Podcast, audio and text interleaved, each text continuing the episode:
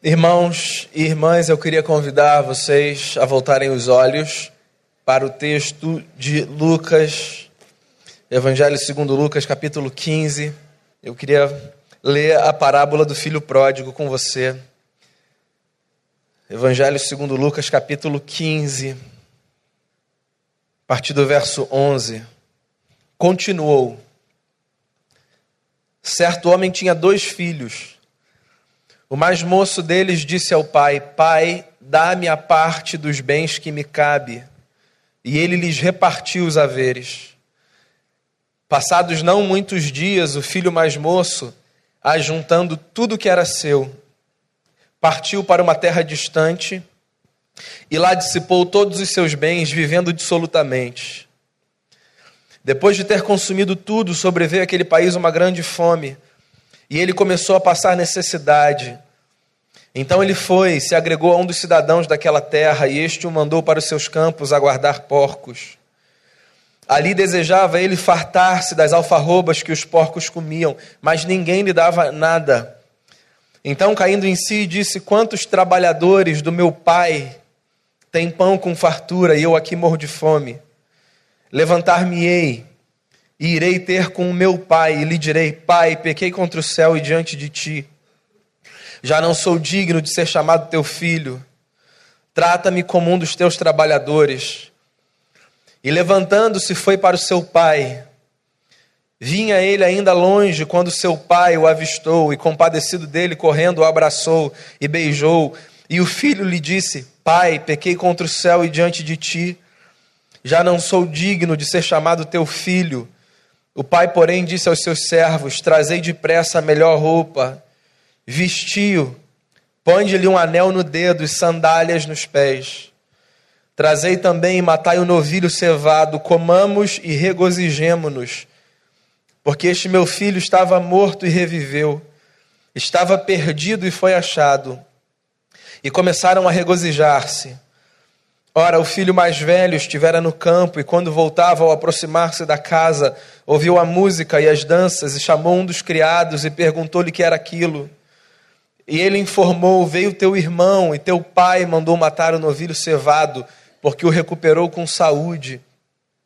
Ele se indignou e não queria entrar. Saindo, porém, o pai procurava conciliá-lo. Mas ele respondeu a seu pai: Há tantos anos que te sirvo sem jamais transgredir uma ordem tua, e nunca me deste um cabrito sequer para alegrar-me com os meus amigos. Vindo, porém, este teu filho, que desprezou os teus bens com meretrizes, tu mandaste matar para ele o novilho cevado. Então lhe respondeu o pai: Meu filho, tu sempre estás comigo, tudo que é meu é teu. Entretanto, era preciso que nos regozijássemos e nos alegrássemos porque esse teu irmão estava morto e reviveu, estava perdido e foi achado. Senhor, que a tua palavra nos traga novamente a percepção da beleza da família, da família que temos, de sangue, e da grande família da fé. Que a alegria, Senhor, de descobrirmos que o Senhor é nosso Pai, ressignifique a nossa vida e que nós prostremos o nosso coração todos os dias diante de Ti, em gratidão pelo maravilhoso ato da Trindade de se abrir para gente como a gente. Que o Senhor nos fale, nos ministre e nos abençoe. Em nome de Jesus. Amém. Ontem a gente estava na festa, que por sinal foi maravilhosa. Parabéns a todos os que participaram e trabalharam. E de manhã, enquanto a gente preparava a festa, quase na hora da festa começar, na verdade, logo depois do almoço, alguns pais chegaram e disseram assim: Eu vim correndo direto da escola dos meus filhos. Porque hoje, obviamente, foi a frase que eu ouvi: é dia dos pais. Daí eu me dei conta de que na escola dos meus filhos não tem dia dos pais. E olha que meu mais velho já está lá há quatro anos. Eu não vou entrar aqui no mérito da política da escola, mas eu fiquei pensando por que, que a gente está nesse tempo se furtando o direito de celebrar a paternidade? Eu sei que esse mundo tem sofrido muitas mudanças no âmbito social, nos desenhos do que nós chamamos de família e etc. Há muitas lutas, muitas militâncias em jogo. Mas é curioso como nós temos, em alguns ambientes, aberto mão do direito de celebrarmos uma das coisas mais belas que há na história: a paternidade. E mães, não se sintam excluídas, a maternidade se encaixa no mesmo lugar aqui. É que hoje é dia dos pais. E enquanto eu estava na ceia, ouvindo a música que, para mim, é uma das músicas mais lindas que a gente tem na enologia cristã brasileira, do Paulo César do Logos, e vendo algumas pessoas, eu pensei, por que não voltar os nossos olhos nessa manhã para o texto mais sensacional que há na Bíblia? Essa é a minha opinião. A parábola do filho pródigo é a história mais linda que já foi contada na história da humanidade. Jesus era um mestre em contar histórias. Mas a minha sensação é que nenhuma história foi tão perfeita quanto a história do filho pródigo. Porque a história do filho pródigo, na verdade, é a história de uma família. E você sabe por que essa história é uma história maravilhosa? Porque ela é completamente diferente das muitas histórias de famílias que são vendidas nas nossas propagandas. As histórias de famílias que são vendidas e que, consequentemente, são compradas são histórias de famílias perfeitas. Histórias de famílias belas, ajustadas, equacionadas, limpas e arrumadas, com pessoas intelectualmente preparadas e emocionalmente estáveis e bem vestidas, e encantadas com o dia. Mas as nossas famílias não são assim. As nossas famílias são maravilhosas mas são complexas demais para caberem num comercial de margarina. As nossas famílias são o nosso esteio, mas nos deixam marcas de alegria e marcas de tristeza. Porque as nossas famílias são formadas por gente como a gente, como eu e como você. E você sabe de uma coisa? Quando Jesus foi contar a história da grande família, que não é a grande família que você conhece da televisão, a grande família de Deus, Jesus não contou a história de uma família perfeita. Quando Jesus foi contar a história da grande família de Deus, Jesus contou a história de uma família completamente disfuncional, ainda assim, uma família. E a história é a seguinte: você a conhece bem. Talvez esse culto seja o culto da lembrança, muito mais do que o culto da novidade. Certo homem tinha dois filhos. E você que já me ouviu pregar esse texto N vezes, já me ouviu falar N vezes o que direi agora. Eu faço um protesto. Essa não é a parábola do filho pródigo.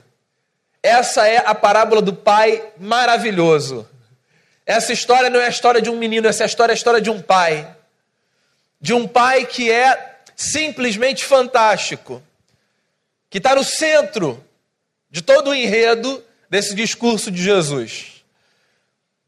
Um pai que tinha dois filhos e que certo dia ouviu de um filho o que eu imagino que nenhum pai deseja ouvir de um filho: Pai, me dá a minha parte da herança, porque eu vou viver a minha vida.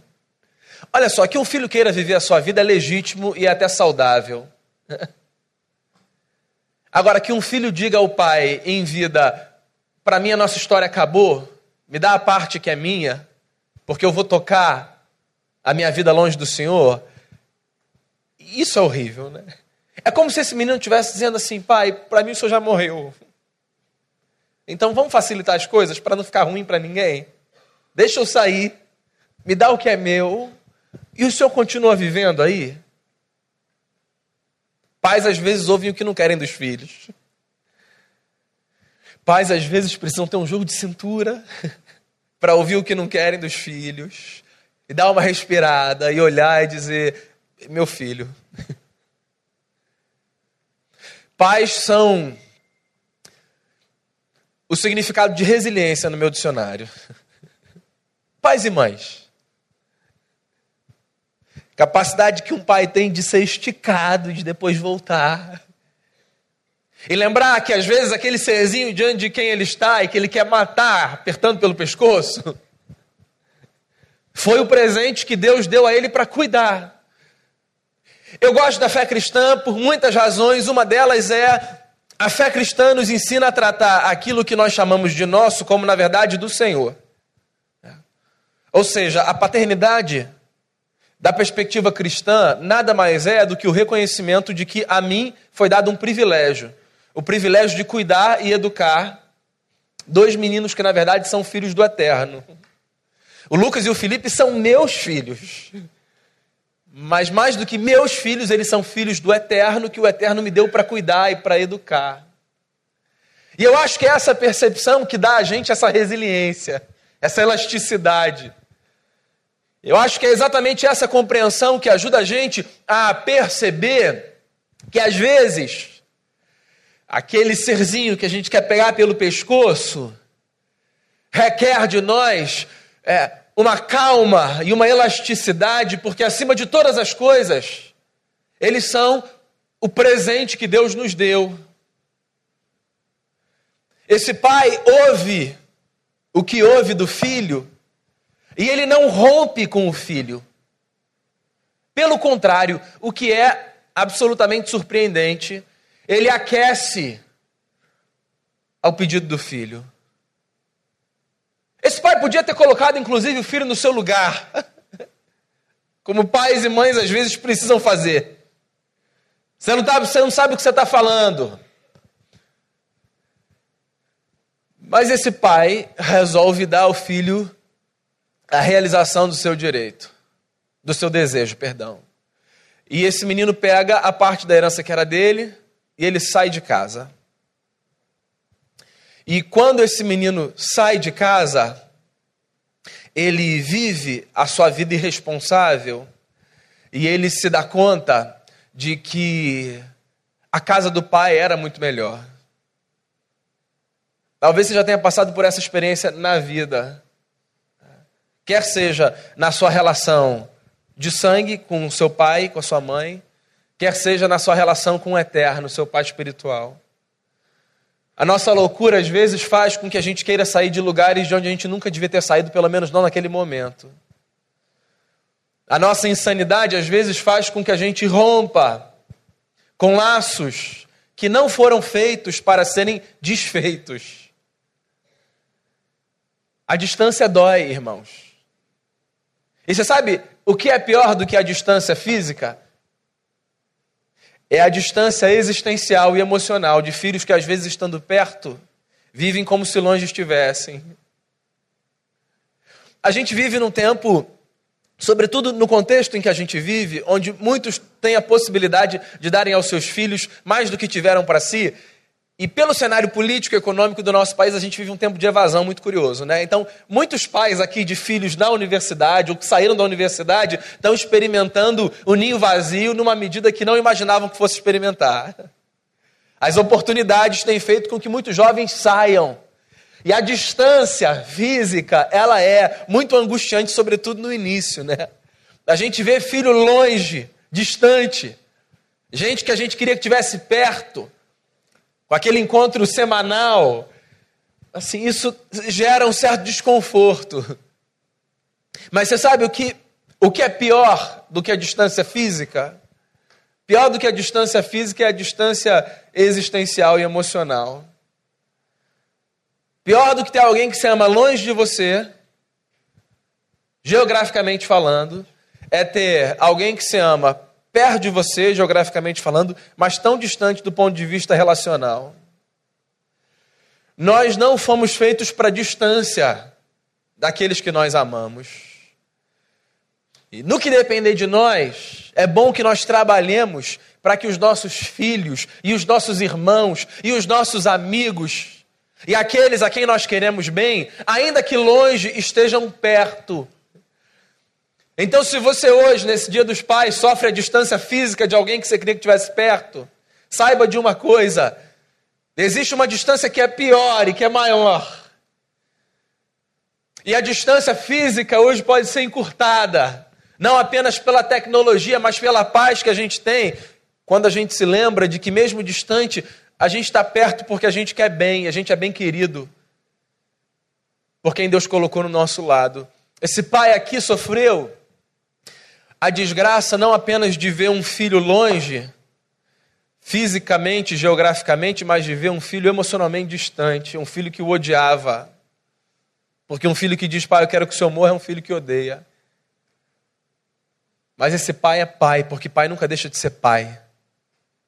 E sabe de uma coisa? Mesmo filho que na sua insanidade diz que odeia e vai para longe emocionalmente, mais do que fisicamente, em algum momento tem recobrada a consciência de que ele tem um pai. Porque esse menino, conta a história, Jesus, esse menino, ele vai para longe, para uma terra que não era sua, ele pega os seus bens e ele gasta tudo de maneira dissoluta e irresponsável. Até que chega um momento que aquela farra acaba.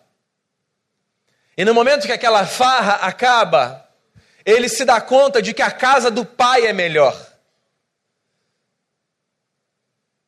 E a história dele é trágica, porque sendo ele um menino judeu, numa terra distante, ele tem que cuidar de porcos e depois disputar comida com os porcos. Essa história não seria tão terrível se fosse contada por uma pessoa de qualquer outra cultura. Foi um judeu quem disse que um menino foi disputar comida com os porcos. Um animal amaldiçoado para os judeus. E enquanto estava no fundo do poço, ele pelo menos tem a consciência de que ele ainda tem um pai. Porque eu acho que se alguma sanidade nos resta nos nossos devaneios e nas nossas loucuras, essa sanidade deve nos levar para a lembrança de que nós ainda temos um pai. Às vezes as nossas experiências de vida nos fazem ler, espiritualmente falando, a jornada como se nós tivéssemos sido abandonados por Deus. Essa semana eu conversava com um menino que, no alto dos seus 15 anos, chorando copiosamente, tentando explicar a angústia da sua alma, dizia para si mesmo mais do que para mim: não tem mais jeito, não tem como Deus me aceitar de volta com o que eu fiz. Aquela angústia era real e era profunda. A vontade que eu tinha era de abraçar aquele menino e dizer: vê se você consegue sentir o abraço de Deus, porque Deus é diferente do que você pensa. Deus não é esse pai louco. Deus é outro pai. Sempre há espaço na casa dele para um filho que tenha consciência de que ele é pai. Sempre há. Não importa o que você tenha feito, não importa a jornada que você tenha trilhado. Não importa quão escusos sejam os pensamentos que você nutre. Não importa as loucuras que você disse a ele. Não importa absolutamente nada, ele é pai, não tem absolutamente nada, nem ninguém capaz de arrancar você desse espaço de amor que são os braços do pai, que foram estendidos na cruz, na pessoa de Jesus, o nosso Senhor. Então, se o seu lugar hoje, nesse dia dos pais, é o fundo do poço, disputando comida com os porcos, de alma batida, se sentindo órfão, saiba de uma coisa: há um Deus que te acolhe, porque você é filho. E o apóstolo Paulo, quando escreve a sua carta à comunidade de Roma, diz assim: nada pode nos separar do amor de Deus que está em Cristo Jesus. Nada. Nada. Nem anjo, nem demônio, nem poder, nem altura, nem presente, nem futuro, nem passado, nada. Nós temos um Pai. E ninguém nos tira das mãos dele. Porque filho é esse ser curioso, esse menino, quando toma consciência que tem um pai, ele volta para casa ensaiando um discurso. Então ele volta para casa pensando assim: Pai, eu pequei contra os céus e diante de ti, já não sou mais digno de ser chamado teu filho, trate-me como um dos teus empregados. Esquece o discurso, pensa só a dinâmica do momento. É curioso como às vezes a gente acha que a gente refaz relação com o script, né? Nenhuma relação é refeita com script. Relações são refeitas com sinceridade de coração. Relações são refeitas com desejos sinceros de reconstruirmos. Nós não retomamos nenhum lugar do ponto de vista relacional com discurso ensaiado. Pai, pequei contra os céus e diante de ti. Não sou mais digno de ser chamado. Não, esqueci o um negócio, não ficou muito bom, é, ficou meio forçado. Pai, eu. Não, não funciona assim. Tem de brotar da alma, tem de vir lá do fundo. A palavra tem que ser sua, tem que sair o que está lá dentro. Porque se com o próximo não funciona discurso ensaiado, que dirá com o eterno? E tem mais uma coisa. Eu acho que quando Deus ouve Pai, assim, o que vem a seguir perde até peso. Quando alguém chega para ele e diz assim, Pai, o resto da frase assim, se torna até peso menor. Porque tudo que Deus quer despertar dentro da gente é a consciência de que nós somos filhos. Deixa eu fazer uma propaganda aqui. Daqui a dois domingos, se não me falha a memória, dia 27, eu acho, que é o último domingo de agosto, a gente vai receber aqui na igreja um pastor chamado Paulo Júnior, que é do Ministério Sal da Terra, lá de Goiânia. É, e é, na minha opinião, hoje um dos teólogos mais brilhantes que a gente tem no Brasil. Eu ouvi uma vez uma coisa do Paulo Júnior que eu nunca mais quero me esquecer. Ele disse assim, no encontro de pastores: Nós é que achamos que nós temos a tarefa de sair por aí perguntando para os homens se eles querem ser filhos de Deus. Essa tarefa não é nossa. Nossa tarefa é outra. A nossa tarefa é fazer com que os homens que não sabem que têm pai descubram, eles têm pai. Então a gente não está aí andando perguntando, aí, quer ser filho de Deus? A gente tem que sair por aí andando e dizendo assim: ó, sabia que você tem pai? Sabia que você tem família? Sabia que há espaço para você na família divina? Não é se você quer, eu só estou te dando notícia de que você tem. Porque o Eterno é o Pai que nos acolhe nos braços de Jesus. Nós temos uma família. Talvez você não tenha sido ainda apresentado ao seu pai, pois eu quero te dizer: o seu pai é o pai do nosso Senhor e Salvador Jesus Cristo. O seu pai é o Deus criador dos céus e da terra. O seu pai é o sustentador do universo.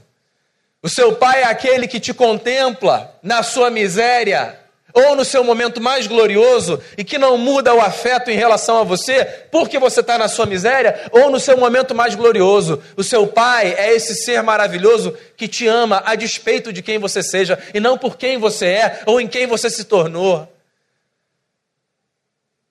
Hoje eu li um amigo escreveu na sua rede social: Pai é o nome próprio do Deus cristão.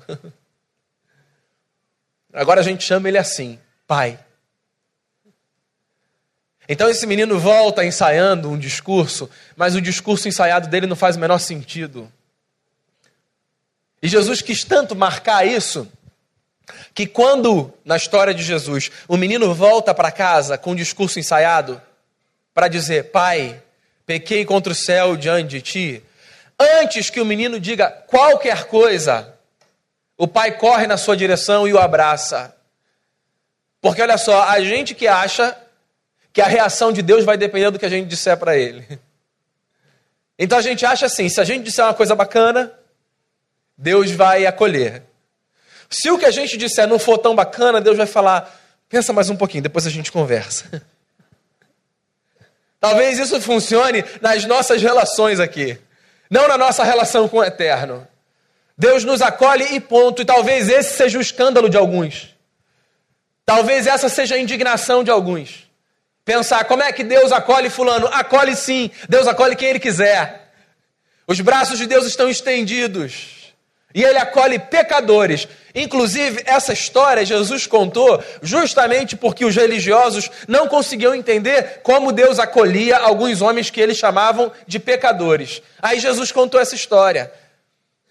exatamente para dizer que Deus é um pai que acolhe quem ele quiser e não quem a gente quiser. Daí, quando esse menino volta, esse pai, que era dono de muitas terras,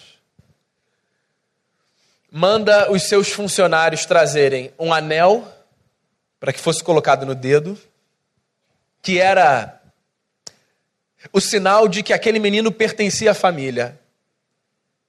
Ou seja, aquele pai já tinha dado a herança para o menino, então ele não devia absolutamente mais nada. Do ponto de vista oficial e legal, aquele menino agora era um estranho, não era mais parte da família. Mas porque o pai é o pai, ele diz assim: anel de novo no dedo desse menino. Talvez essa fosse a indignação do mais velho. A herança ia ser dividida de novo. É, porque quando o pai acolhe novos irmãos, a gente divide o que a gente tem. Anel no dedo, sandália nos pés. Esse menino vai andar com dignidade. Esse menino vai ser recebido. E ele não vai andar por aí como andarilho. Eu quero que ele tenha dignidade, porque os meus filhos têm dignidade. E é evidente que a sandália é só um emblema, né? Que a dignidade está no amor que a gente recebe, na maneira como o outro nos olha, na forma como nós somos acolhidos e tratados. Tem gente que se veste da roupa mais cara e não tem dignidade alguma, porque é tratada como se não fosse ninguém. E coloquem roupas novas nesse menino.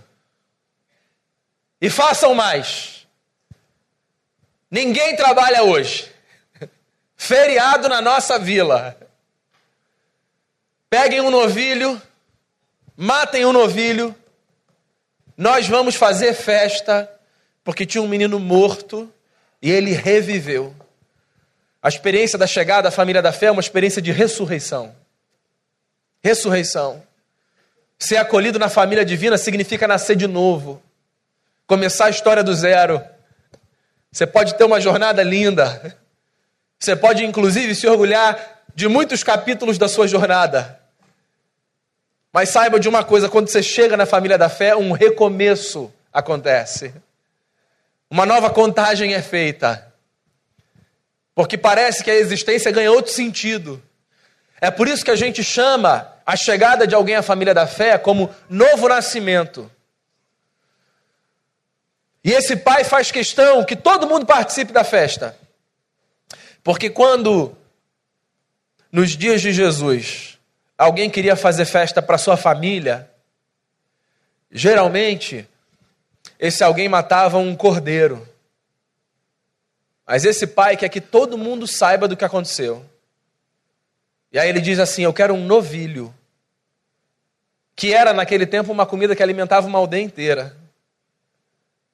Porque a festa de um pai é a festa de toda uma comunidade. Fala para mim, pai. Quando você recebe a notícia de algo muito bacana que aconteceu com seu filho, você não quer contar para todo mundo? Dividir essa glória e esse orgulho. Meu filho passou no vestibular. Meu filho viajou. Meu filho foi aprovado no concurso. Meu filho conseguiu o primeiro emprego. Meu filho tinha aquela luta e ele venceu. Porque a festa de um pai é a festa de toda uma comunidade. A festa de uma mãe é a festa de toda uma comunidade. Quem tem filho sabe o que significa potencializar a celebração. Ontem eu estava feliz contando para todo mundo na festa que o meu filho ganhou um forninho elétrico. Foi o Lucas que ganhou. E ele estava radiante, dizendo: Papai, vou botar esse forninho no meu quarto. Porque a gente potencializa a alegria de filho. Então esse pai manda chamar todo mundo. Só que eu disse a você: essa família não é uma família perfeita.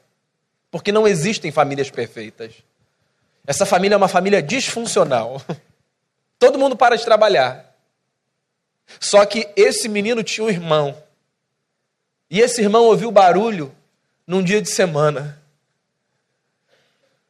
E o churrasco era o churrasco do domingo. Aí ele quer saber o que está acontecendo. E ele chama um empregado do pai, um funcionário do pai, e diz assim: O que está acontecendo? Eu imagino que esse funcionário do pai até se espante, dizendo: Você não sabe? É o teu irmão. Esse teu irmão deve ter batido lá no fundo. Eu não tenho mais irmão. Esse cara não é meu irmão. A expressão teu irmão aparece duas ou três vezes aqui, na segunda parte da história. Como que um confronto ao filho mais velho que não tinha entendido ainda que quem tem Deus por pai não tem direito de escolher o irmão que vai ter. É irmão, é irmã. Vamos para a festa, tá todo mundo lá. De jeito nenhum. Não celebro qualquer coisa. O pai é chamado para tentar convencer o filho. E quando o pai chega, o filho diz assim: engraçado, né? Eu sempre trabalhei aqui. Nunca faltei um dia. E o senhor nunca fez nada para mim. Agora, esse teu filho, que foi embora e desejou a morte do senhor, e gastou os bens do senhor, volta para casa fingindo que nada aconteceu, e o Senhor faz uma festa para ele. Eu sempre trabalhei para o Senhor. Talvez o problema tenha sido exatamente esse. Ele sempre trabalhou para um pai. E o pai não é patrão. Pai é pai. Tem gente que trabalha para Deus. E depois no final do mês vem dizer assim, ó, Tá faltando hora extra aqui, senhor. Falta aqui, ó, mais um pouquinho de bênção de hora extra que eu fiz.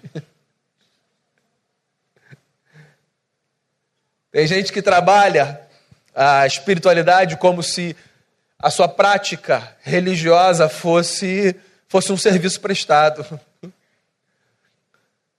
Tem gente que vive essa vida como se fosse empregado do eterno. E não desfruta desse mundo como um filho desfruta daquilo que um pai tem.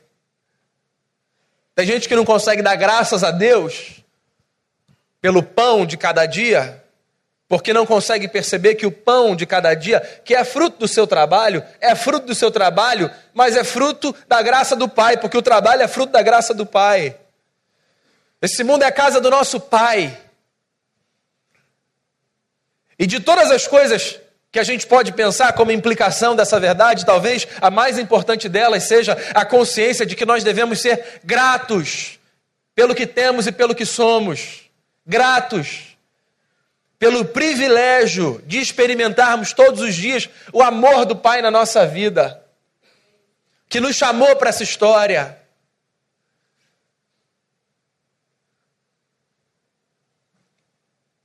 Meu filho, há tantos anos você me serve como empregado, e há tantos anos você não percebe que tudo que eu tenho é teu. E que você não precisa trabalhar para mim. Porque você é um filho que eu amo. Então tem um filho que se perde fora de casa e tem um filho que se perde dentro de casa. Que família, hein?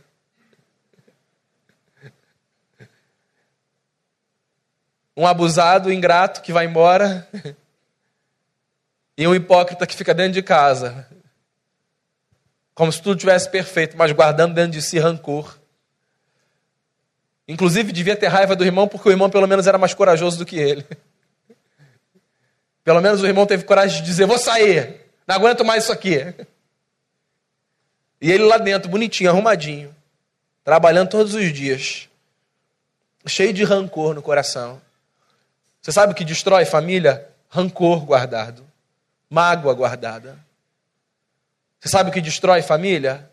Mágoa acumulada, que faz com que quando uma conversa é provocada, o discurso saia com há tantos anos.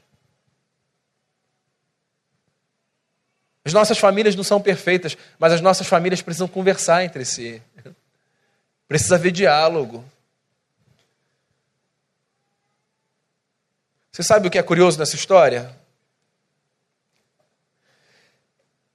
A história termina sem que a gente saiba se o filho mais velho entrou na festa ou não.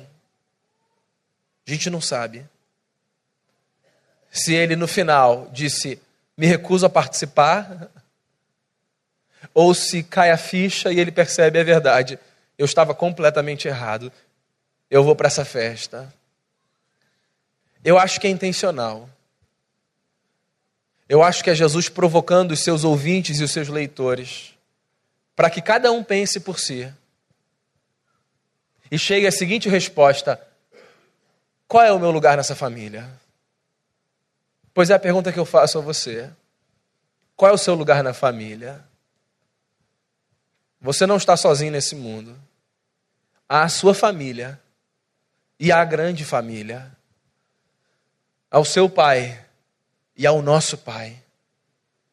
Que nessa manhã o meu coração e o seu coração sejam levados à gratidão a Deus pela família que temos, disfuncional que seja, e pela grande família da fé. O Eterno nos acolheu nos seus braços. Portanto, se nessa manhã não há fisicamente do seu lado alguém a quem você possa se dirigir e dizer: Parabéns, Pai, pelo dia de hoje. Cultive no coração gratidão pelo Pai que você teve. Olhe para os céus e diga ao Eterno: Parabéns, Pai, o dia do Senhor. Obrigado por me acolher nessa grande família da fé. Eu queria fechar essa celebração pedindo ao Ronaldo e à Ju que venham aqui à frente, porque eu quero convidar você a cantar comigo essa oração.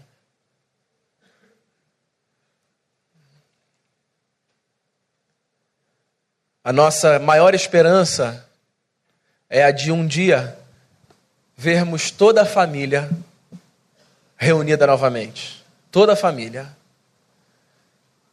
Deus o Pai, Deus o Filho, Deus o Espírito e todos aqueles que descobriram que são filhos do Eterno. Ouça essa oração ou cante essa oração, dando graças ao seu Pai, pela sua família e pela grande família da fé. Louvado seja o teu nome, Senhor. Nós rendemos a ti glórias e graças e honras. Nós louvamos o teu nome. Obrigado por ser autor da nossa fé. Obrigado, Senhor, por nos acolher numa grande família, pelo Pai que temos, pela família que temos, pela grande família da fé, por sabermos que nós não estamos sozinhos nesse mundo, que as nossas famílias sejam esse espaço de operação do teu amor e da tua graça. Que a tua igreja seja esse espaço de operação do teu amor e da tua graça.